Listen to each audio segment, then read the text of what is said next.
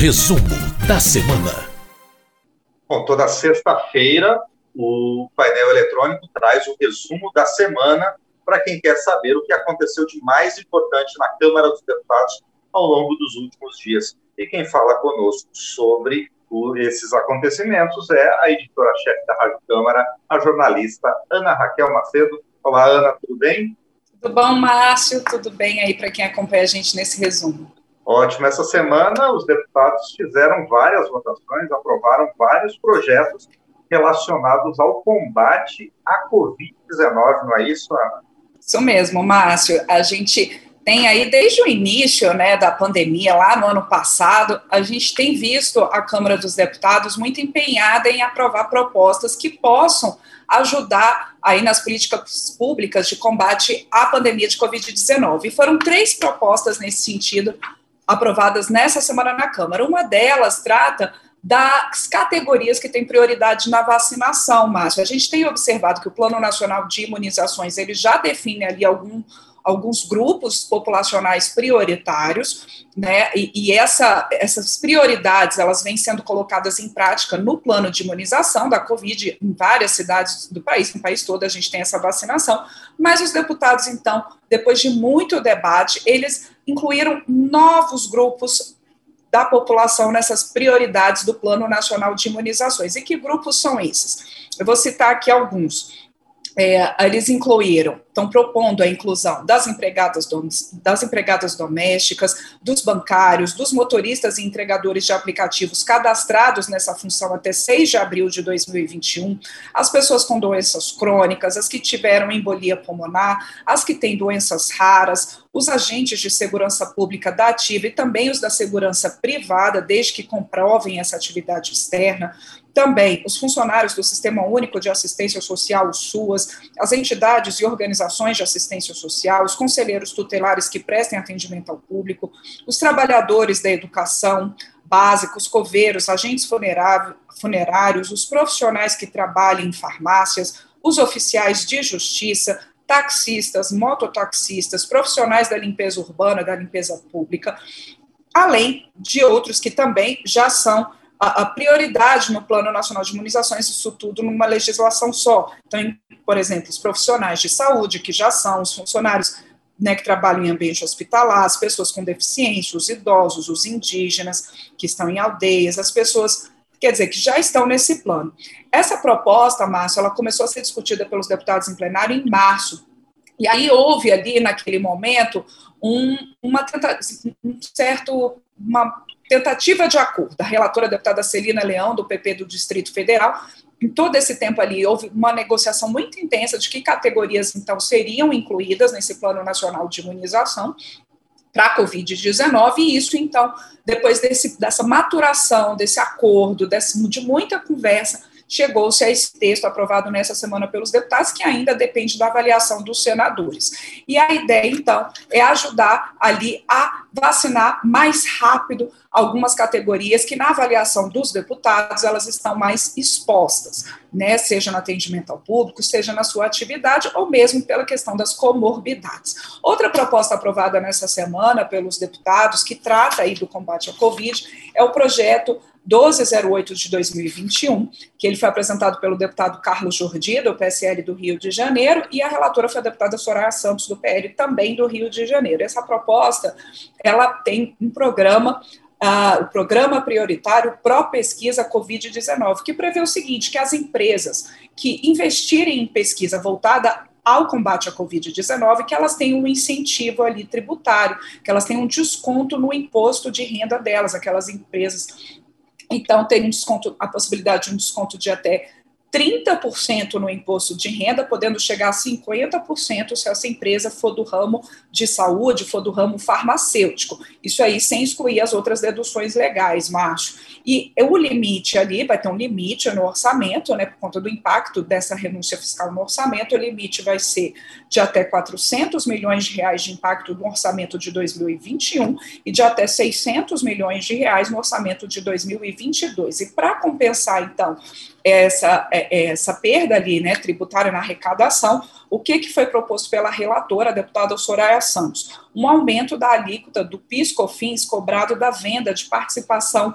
societárias. Então, hoje, essa alíquota de 0,65% de PIS passa, então, para 2%, e no caso da COFINS, que é a alíquota de 4% nessa venda de participações societárias, passa, então, para 5% a alíquota da COFINS. Essa proposta, então, é, também foi muito, é, é, foi praticamente unânime no plenário, muito é, comemorada nessa possibilidade, então, de incentivo à pesquisa da Covid-19. E, por fim, outra proposta aprovada pelos deputados que tem relação à questão da pandemia é uma que autoriza temporariamente fábricas ali de produtos veterinários produtos ali, vacinas veterinárias, medicamentos veterinários, que elas possam temporariamente ser autorizadas pela Anvisa, a Agência Nacional de Vigilância Sanitária, a produzirem vacina para a Covid-19 e também o IFA, que é aquele ingrediente ali farmacêutico ativo tão importante na fabricação da vacina.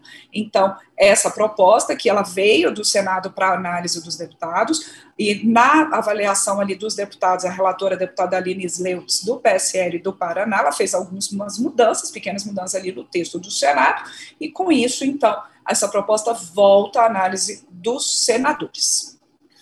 Você falou que a primeira dessas propostas teve uma ligeira polêmica, mas nada como a aprovação de mudanças na lei de improbidade administrativa, outra ação dos deputados essa semana, não é? Isso mesmo, Márcio. A, a lei de improbidade administrativa, essa revisão, essa mudança na lei de improbidade, ela já vinha sendo discutida, discutida há cerca de mais de dois anos ali na Câmara, e aí então foi aprovada a urgência para essa proposta, e com isso ela foi diretamente para o plenário, para análise do plenário. E a maioria dos deputados concordou com essas mudanças, mas foi muito debate, realmente. O relator, o deputado Carlos Aratini, do PT de São Paulo, estava ali intensamente já há algum tempo construindo esse texto. E o que, que é a mudança principal dessa, dessa lei, desse, dessa proposta, Márcio? A ideia da lógica. A lógica é o seguinte: o agente público, ele só vai poder ser punido pela lei de improbidade administrativa por essa proposta aprovada se houver a vontade de cometer aquela aquele enriquecimento ilícito, aquele enriquecimento ilícito, aquela lesão aos cofres públicos. Ou seja, sai ali da lei de improbidade administrativa a questão da ação culposa, ou seja, sem a intenção do agente. É, então, essa é uma mudança é, muito significativa na lei de improbidade, ela que já tem quase 30 anos né, a, a, na legislação brasileira, então sai essa questão. Então, tem que haver a, realmente a intenção de lesionar os cofres públicos, de causar dano ao erário público. E como é que seria isso, Márcio? Como é que seria esse dano? Por ações ou omissões do agente público ali visando o enriquecimento ilícito, qualquer vantagem patrimonial ou nesse exercício do cargo, por exemplo, que ele faça algumas condutas de umas, alguma violação de desonestidade, né, que, que é, leve a esse favorecimento, por exemplo, favorecer alguém, alterar a imparcialidade de um concurso ou de uma licitação, revelar dados sigilosos. Então, tudo isso ali pode também ser punido. Nessa questão, é, então, tem que, como eu disse, tem que haver o real dano ao patrimônio público para ser considerado improbidade administrativa. A proposta aprovada pelos deputados ela acaba com a pena mínima, mas aumenta a pena máxima. A gente lembra, Márcio, que a lei de improbidade administrativa, ela traz punições no âmbito civil. É claro que essas ações do agente punido pela improbidade administrativa, elas podem ser também é, é, gerar ali questões penais, criminais, mas a lei de improbidade administrativa, ela trata dessas punições na área, na área civil do agente. Então, por exemplo, por essa proposta aprovada pelos deputados, não tem a pena mínima, que é a da perda dos direitos políticos, que é uma punição muito forte para o agente público, né? Aqueles que se candidatam a um cargo, por exemplo, um vereador, um deputado, um prefeito, um governador. Então, a perda dos direitos políticos é uma punição uh, realmente é, que atinge muito esse agente público. Ela então, não passa a não ter mais pena mínima, mas vai ter a pena máxima, que vai passar de oito anos de perda dos direitos políticos para 14 anos, até o máximo de 14 anos de perda dos direitos políticos, além também, claro, de multa e da necessidade de devolução do dinheiro, eventualmente, é, a, que gerou da devolução do dinheiro causado ali do prejuízo aos cofres públicos. Outra mudança proposta nesse texto aprovado pelos deputados é que não pode é, é, não pode haver a punição desse agente público por diferentes interpretações da legislação, que também vai ter que ter um período máximo para ser concluído um inquérito com base na lei de improbidade administrativa. Então, tanto a polícia quanto o Ministério Público, eles vão ter até 180 dias para concluir esse inquérito, prorrogáveis por mais 180 dias, ou seja, um ano para poder concluir essa investigação relacionada à improbidade administrativa. E também não vai poder haver, por esse texto aprovado, assim, o bloqueio de bens de maior liquidez. Então, você pode bloquear ali o uso de um, imóvel, de um carro, mas evitar bloquear a conta bancária desse agente é, é investigado ali pra, pela improbidade administrativa, porque para ele poder pagar suas contas, poder ter a sua subsistência. A, a gente também a, não quer dizer, como eu disse, que no caso da improbidade administrativa são mudanças do aspecto civil, mas também se elas lesarem e causarem outros crimes, isso também corre na esfera criminal. Mas, por esse texto aprovado também diz o seguinte, que aquele agente que ele foi absolvido lá na, de, um, de um processo criminal, ele não vai poder ser punido, então, pela improbidade administrativa.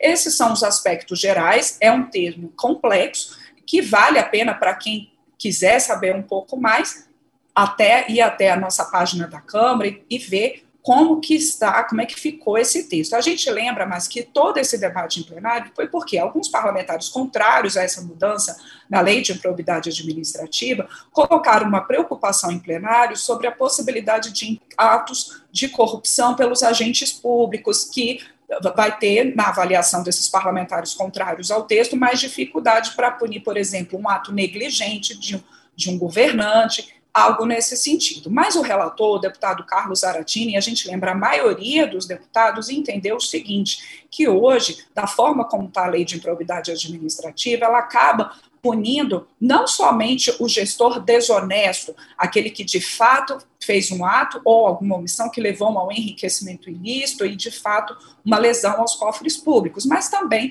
aquele agente que, ah, de boa fé, acabou cometendo um, uma irregularidade administrativa e foi punido com o mesmo rigor de alguém que teve também envolvimento no ato de corrupção. Então, essa, essa diferenciação é que a maioria dos deputados achou por bem é, deixar mais claro na lei de improbidade administrativa.